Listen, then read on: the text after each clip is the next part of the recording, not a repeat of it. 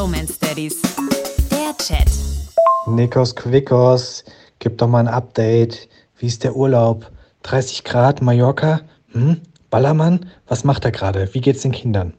Yo, ich muss mich vorher ein bisschen entschuldigen für die Geräuschkulisse, falls es im Hintergrund ein bisschen rauscht. Das äh, ist das Meer und der Wind. Ey, ich bin einfach so unglaublich happy. Das ist wirklich unfassbar.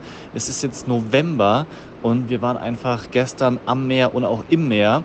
Heute ähm, das gleiche vor, sind gerade dabei, wieder für den Strand zu packen und ich finde es so unglaublich. Also beste Reisezeit, um Mallorca zu machen, solange die Kinder noch im Kindergarten sind und nicht irgendwie an die Schulferien gebunden sind.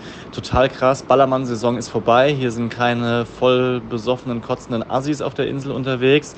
Man hat die Strände mehr oder weniger für sich alleine.